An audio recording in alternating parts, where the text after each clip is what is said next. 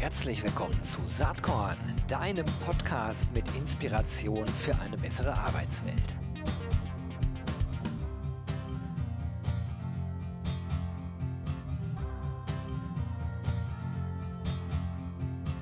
Hallo und herzlich willkommen zum Saatkorn Podcast.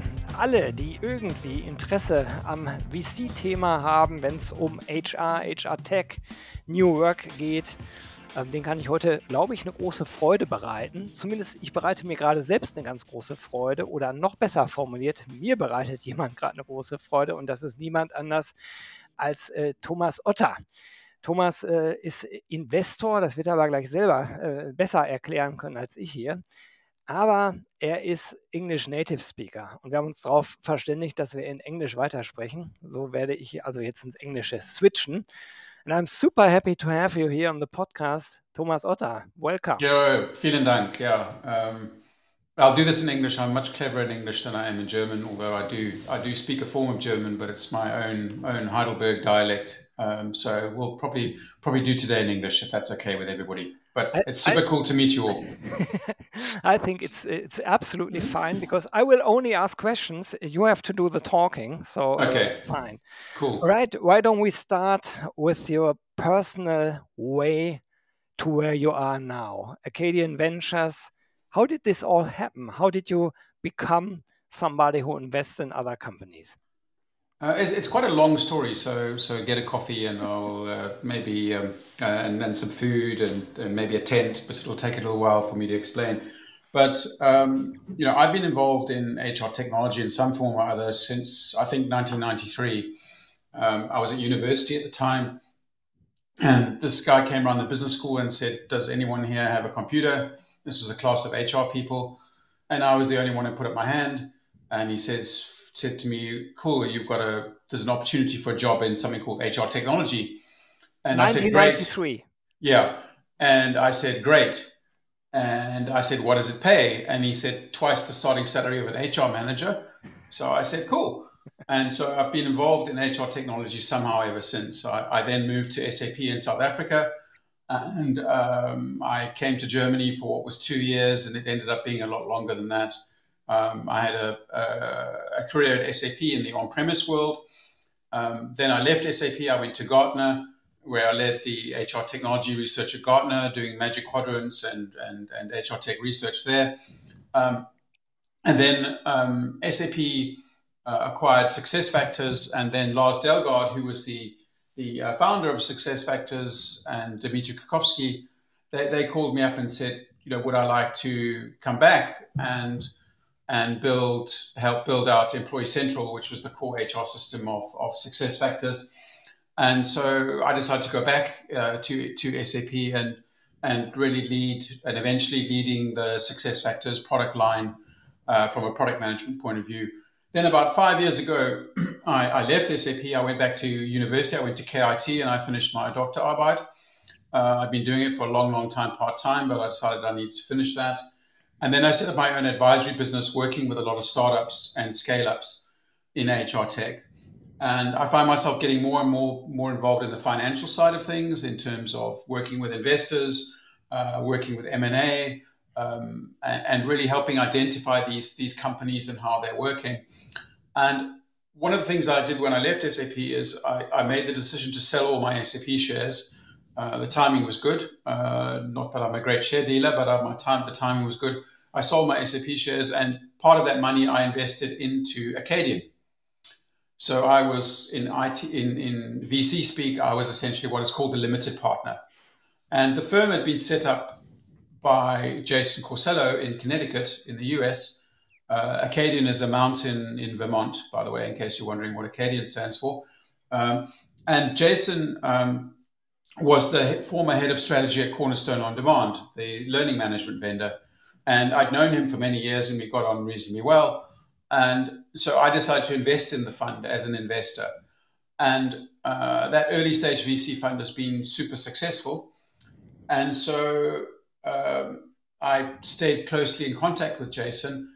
And then towards the end of, of uh, 2021, we got talking about the idea of me uh, joining him full time as um, a general partner, which is as an investor in the firm. So not just as a as somebody who gives money into the VC, but actually as an operating component of the VC firm.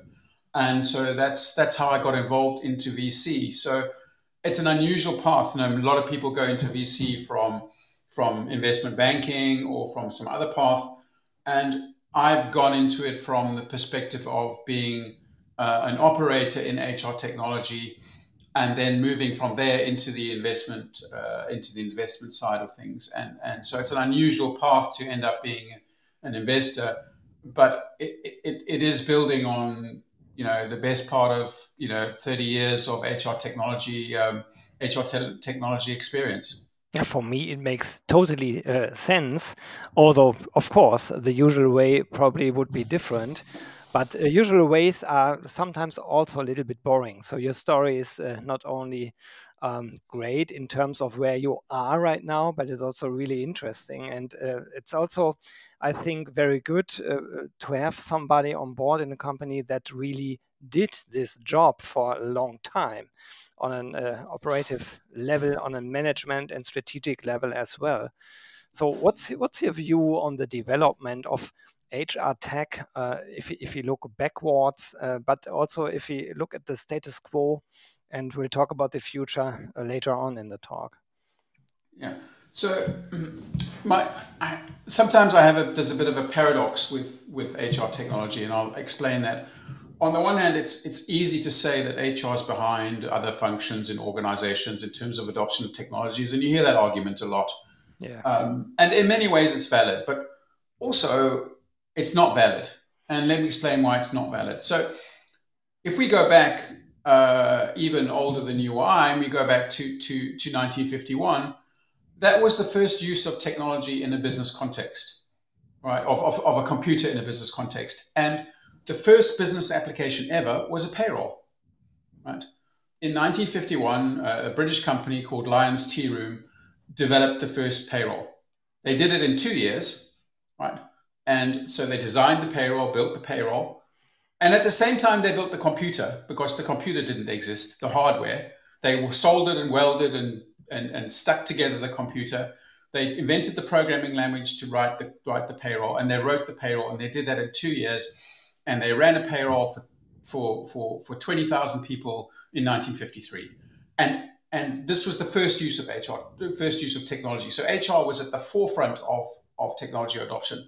Similarly, as we look through, the first use of the of the of of the internet uh, for a business purpose, other than a business purpose we won't discuss, uh, was e-recruiting. Right, Monster. Uh, those companies were really the first commercial successes in of using the internet for a business purpose. Employee self-service was the first use of the browser as a front end for a business transaction, right? Inside the inside the organization. Similarly, if you look forward to to to to the adoption of SaaS, um, it's a toss up between CRM and HR as to what's driven the SaaS wave.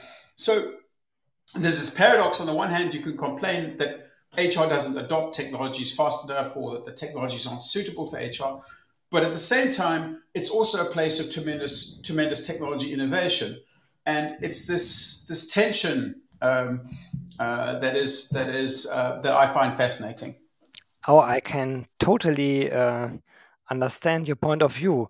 Uh, my story, of course, is way shorter than your story. I started at the end of the 90s, 1999 and I felt at this uh, at that time that was really when the first companies started to have their own career websites, and it was right also uh, with the merge of the job boards. Uh, yeah, the timing, and I exactly had the feeling, wow, here's a business model, and obviously it seems to work um, uh, uh, with the job boards, and uh, I felt HR is is pretty ahead. But then again, uh, if you if you look into how technology developed over time and uh, how other uh, uh, entities and organizations adopted technology, for instance, marketing, probably they were way faster then. But perhaps it's also because HR has also different other levels. Um, it's not only about technology um, and perhaps that's the reason why it's always seen as a little slow, since a lot of HR people come from a legal background, they try to avoid risks. Uh, they are not real entrepreneurs uh, sometimes because they, they have to really uh, take care of risks and perhaps that stands a little bit in the way sometimes if you look at the function in general i have uh, the feeling that uh, for the last let's say well, i would say eight to no five to ten years there, there's a slow shift starting to happen and and now since two years there's really lots of things uh, happening. Of course, uh, also due to the pandemic situation. So, what's what's your what's your view on the status quo? Where where do we stand right now? Right, I, I think you're dead right. I think the the whole process of of of of COVID and our response to that has really accelerated uh, digitalization. That's a terrible word, but the, the, the adoption of the adoption of technology has been driven in part by and accelerated in part by by uh, by COVID. Um, it's had um, uh, it's terrible to think of COVID as having had a positive impact, but I think what it has is it's it's it's helped us kill some of the mythology around things like remote work.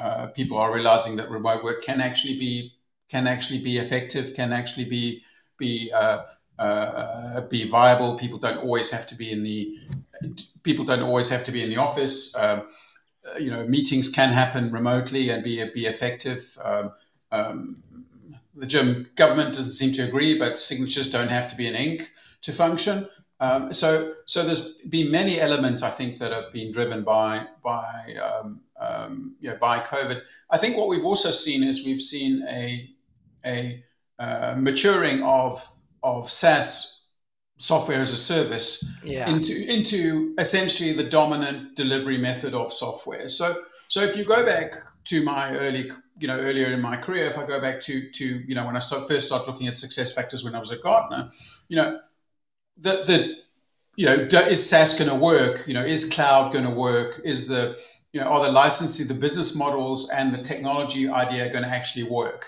Well, now we know that it works, right? You know, something like like like you know, ninety percent of the DAX are using cloud HR software today uh, in some form or you know in some form or other for pretty core significant significant processes. The the the adoption of SaaS was initially slow in Germany, but you know it, it is now the de facto delivery model for, for for for software. So a lot of the risk that you were talking about, I think, has been moved out of the you know being moved out of the, the, the equation now. IT is much more comfortable with SaaS. Uh, uh, HR leaders themselves, I think, are comfortable with a with with with the concept. So so I think we're seeing a, a readiness and an energy for adoption from HR that perhaps we didn't see in the we, we didn't see in the in, in the past. At the same time, we're also seeing quite a lot of of of investor interest and startup interest in the space. Um, which I think is, you know, is for me is super exciting because we get to see all these great new emerging companies and and, and hopefully back uh, back the winners. Um, you know, I mean, there's some examples of Germany. I think uh, uh, uh, companies that have been really successful. I, am very fond of Staffbase. I think mm-hmm. that's a fascinating example of a company that's really developed a whole new category of software. Um, there wasn't really a, a coherent approach to communications software. And Staffbase, I think, have really pioneered that not only in Germany, but I think potentially globally as well. That's a fascinating story, and I think it's it's a great example of how technology can be used to to, to really improve work. Uh, the, you know, we all know the Personio story, but I think what they've built is is is is, is you know pretty you know pretty remarkable. So there's there's a lot of innovation going on at the moment. And funny enough, to me, it seems almost the innovation at the moment has been at the SME level, at the smaller level, uh, than at the enterprise level. At the enterprise level, we've got well-established players like SAP SuccessFactors, Oracle, and of course Workday. You know, um, so the, the high end is well established, but there's a lot of like short-term disruption in the in the in the in the SME, uh, especially in Germany. You know, for for for 30 years, you know, it, has been Datev over alles, you know and and and now we're suddenly in a position where where that that that that control that that that, that was payroll dominated is now being disrupted by these newer these newer players. So it's a, there's a lot of super exciting stuff going on at the moment. I completely agree. Regarding the German market, uh, of course, the SME plays, I guess, a very important role since the since the major backbone of the German economy are SMEs, obviously. Yeah. And um, that leads me to another question. Uh, in the past, we had these big suites. SAP is one of them, but you mentioned some other. Phenom, for instance, is also uh, uh, going this this route. But um, there's also a lot of new startups, new HR tech um, companies, and sometimes I have the feeling they focus more on features than solutions which on the one hand I can understand because they might say, okay, within the recruitment process, here's a certain step, and here this is perfectly done by our feature. But then again, if you if you would have to work with uh, these uh, startups, you would have like 10 features like that. And of course, uh, from an administrative point of view, how, how do you really work with them? It's getting really complicated. Whereas on the other side, if if you want to buy one of those big suites, they are far too expensive for the SME uh, market. So, where do you see a sweet spot of technology really um, that's focusing on SME? What do they have uh, to take into account? Well, I think it goes in waves, right? Um, and so there'll be waves of, of suite dominance, and then yes. there'll be waves, the wave of of of of niche product you know niche product um, uh, dominance and and I don't think there's one particular answer. I think the way I'd advise companies to look at it is is focus on where your business problem is, right? And so you know um, if you are a rapidly fast growing uh, software startup, your biggest challenge is probably recruitment. Yeah. Right. So my advice to you is buy the best recruitment technology you can afford that will solve for that problem of that will will drive for for for for for, for recruitment and and and and you know be be less worried about the other elements of HR tech at that particular point in time. And and you know, but if you are a, a, a comfortable, well-established um, um, uh, company, you know, growing at ten percent a year, and you hire, you know, twenty people a year, then then really what you get from a suite is probably going to be going to be probably pretty good for you. Where you might want specialization, for instance, if you are a complicated manufacturing SME company, is in time and attendance. You might say, well, my suite doesn't really do what I need from a time and attendance point of view. So then focus on, you know, focus on that, on that, on, on solving for that particular, you know, for that particular problem you have in your business at a particular point in time. So I don't think there's one answer to the suite, um, uh, you know, best of breed uh, the best of breed suite debate. I think um, some things are changing the nature of that debate. I think one of the things that's happening, which is great, is the the cost of integration has come down dramatically mm-hmm. because of of better APIs, so better better application programming interfaces between uh, you know between the applications. So you know between your SuccessFactors and and a another um, uh, application that, that, those interfaces and, and, stuff have got are so much better than they were than they were 10 or 15 years ago.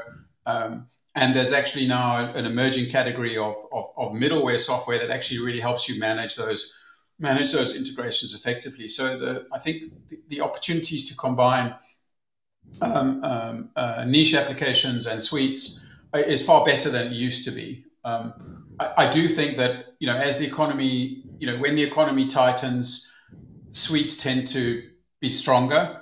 There tends to be more emphasis on suite, on you know, coming from procurement, you know, fewer applications, cost saving, and so on. But you know, the innovation tends to happen in the niches, and then that innovation over time is then absorbed by the by the uh, by the suite uh, by the suite players. Um, yeah.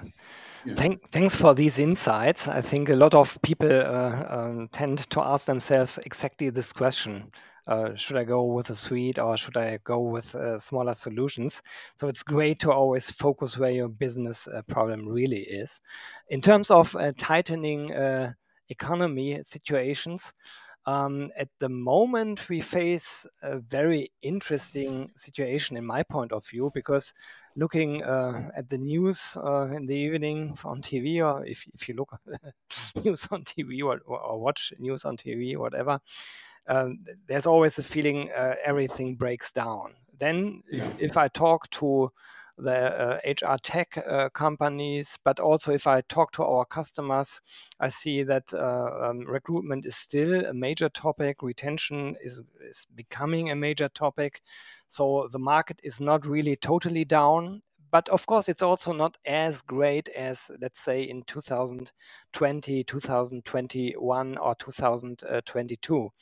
So, um, from your perspective as an investor, from your Acadian uh, point of view, uh, how do you see the market right now? There's lots of money uh, uh, was invested in the years I mentioned. This year, uh, the investors uh, are pretty reluctant at this point in time, most of them at least. Yeah. So, what's your point of view? What's your perspective on the current economic situation? Well, I think so. If we look at HR, if we look at the HR context in particular, we have this this the demographic reality in that in many markets is that there is a skill shortage. There is a shortage of people, and and um, there are uh, more jobs, uh, uh, more jobs than there are than there are people. I, I you know, I, I, look at the Head Jobs Index every now and again. It's fascinating. If you've not seen that Head Jobs Index, it's it's really cool. You can see like for particular types of jobs, you know, how many active you know, how many active uh, job seekers are there for a particular type of vacancy? And it's amazing how how tight the job market still is. It's maybe perhaps not as tight as it was a little while ago, but the job market is still tight. So on the one hand, you've got a tight job market.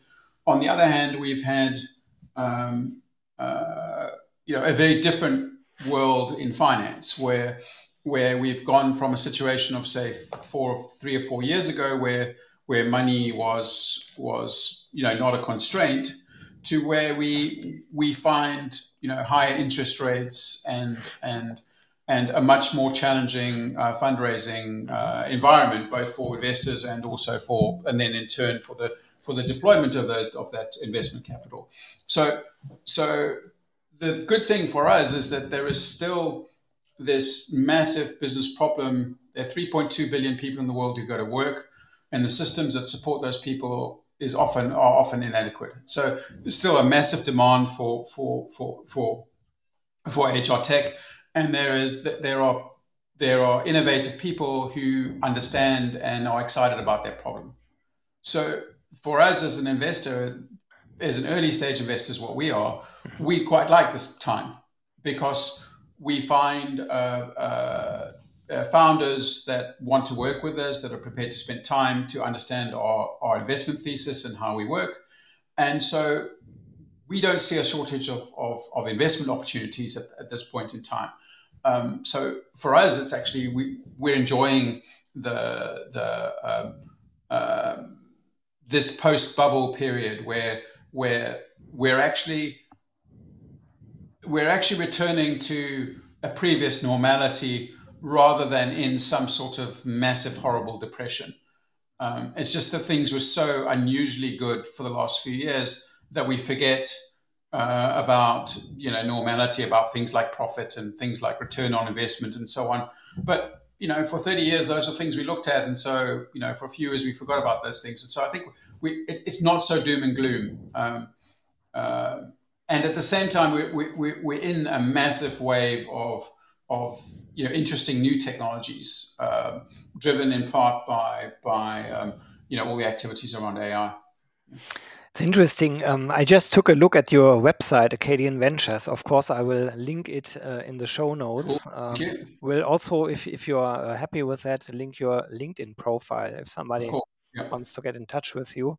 Perhaps there might be some HR tech uh, people who say now, "Oh, this guy is very interesting." But if I take a look, and it's it's very uh, nice your website, I can uh, enter um, uh, investment year, and I see the investments that Acadian Venture took.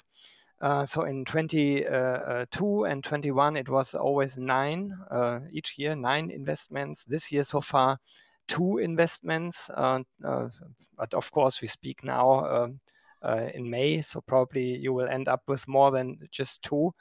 Um, in terms of Germany, it's interesting. I, I, don't find at the moment, or I didn't look right, uh, a German investment so far. Is that correct, or am I wrong? Yeah, so we haven't done a German investment uh, in the last couple of years. We we had a German investment, JobPal, which was acquired by uh, Smart Recruiters, ah, yeah. um, and uh, I've been looking. Um, I've been looking hard for for German investments. I just haven't found. I just haven't quite found yet the right uh, the right thing. Um, we you know, we've actually done quite a few investments in France. Um, yes.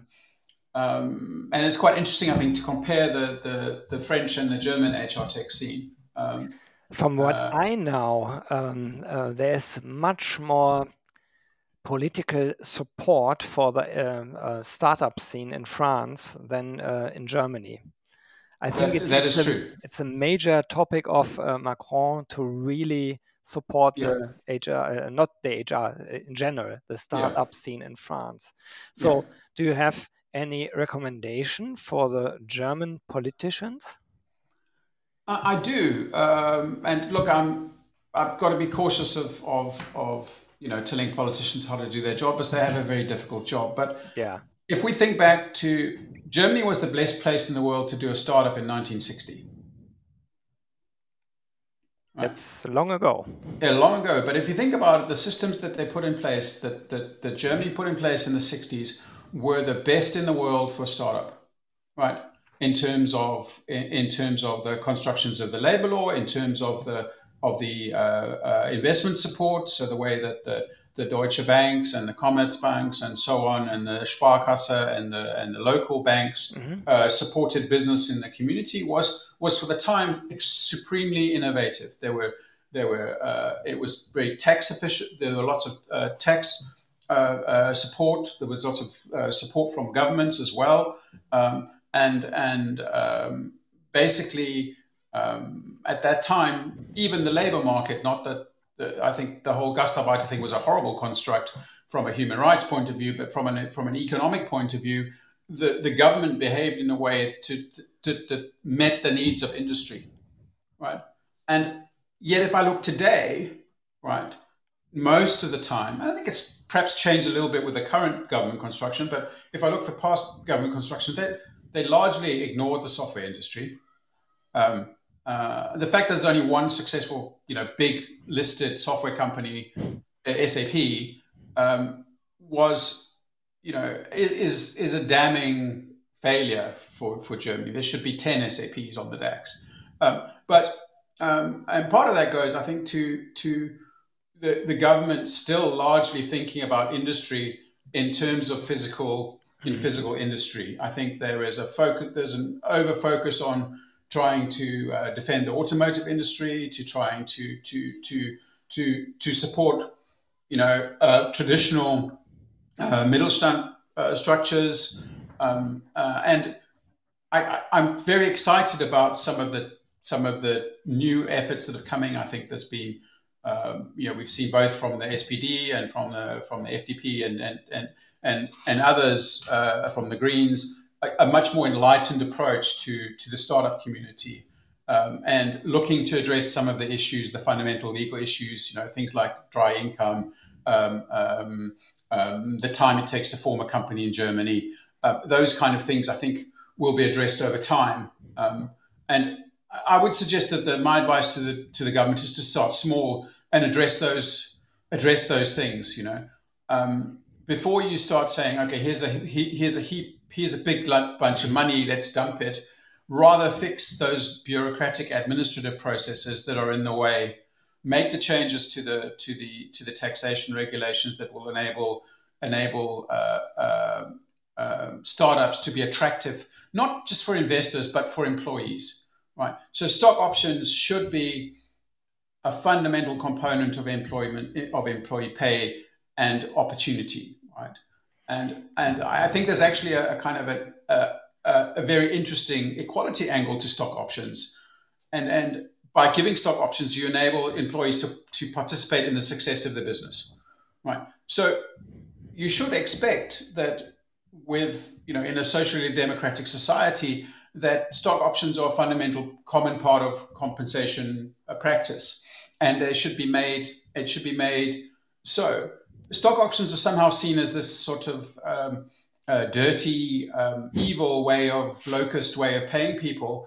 Yet yet i think it's a we need to change that attitude towards towards stock options and make them you know broadly uh, participatory across the workplace. And if we can do that, we will create more attraction for, for people to work in startups, and we will create uh, more more momentum around uh, around the, the startup uh, around the startup community. You know, I, I, think there's a lot of good stuff starting to happen in universities. I like what what uh, TUM and KIT and others are doing in terms of starting to work better with uh, WHU, I think, is an excellent program with you know encouraging startups. Uh, Code, uh, new new university in Berlin. I kind of like the, the, there are there are um, outposts of of excellence, and we need now to to accelerate and and, and drive that and drive that forward. I completely agree. I know uh, two um, yeah, I think at the end of the day, privately driven initiatives. One uh, would be the Founders Foundation in Bielefeld, yeah. which I really like. They try to build up an ecosystem of companies, science, the university, and startups. And in Heilbronn, uh, we have the LearnTech Hub. Also, yeah. very fascinating what's going on there. So, I feel like we could talk now two more hours. Unfortunately, uh, time is running up here. Yeah. So, um, given that uh, the Saatkorn claim is inspiration for a better working world, did you feel some inspiration uh, lately, uh, which you want to share? It might be a book that you read, or perhaps an experience that you made, or something like that. Yeah, I, am going to. Um, I'm going to talk about a company that we invested in because hey, I would be stupid not to do that as a as an investor. And and you know, the we've invested in over thirty companies, so the other twenty nine are going to be upset that I didn't mention them. But but I think I'm going to talk about about um, uh, an investment we made in Kenya. All right, great. Right. So so um, you know, if you look at uh, if you think about the you know when you think about HR technology, you always think about the um, the uh, emerging the the uh, existing you know, large economy places. But but you know, many people uh, live in you know, it sounds a dumb question, but the you know, population of Africa dwarfs the population of Europe, and our future is going to be, as a planet, is going to be driven by not by the success of Europe, not by the success of the United States, but by the, the by the success of Africa and and and and and by the success success in Asia and Latin America we need to see those societies evolve and develop, those economies grow and, and, and flourish and fluster and, and, and, and strengthen. So, so we came across um, a company in, in Kenya called WorkPay.